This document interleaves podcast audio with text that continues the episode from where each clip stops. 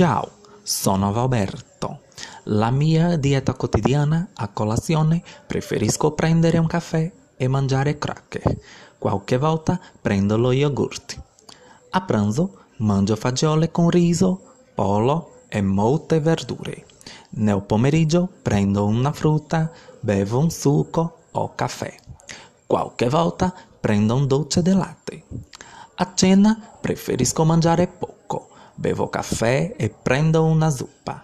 Nel fine settimana mi piace mangiare piatti giapponesi, arabi o messicani. Ciao a tutti!